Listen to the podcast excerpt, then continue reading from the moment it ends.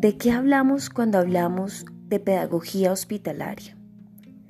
Cada miércoles espero acompañarlos brindándoles mi experiencia con este descubrimiento en este nuevo camino de la pedagogía hospitalaria que es tan importante como desconocido a la vez.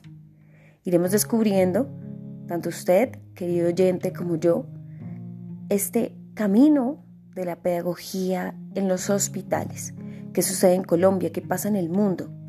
Los espero todos los miércoles.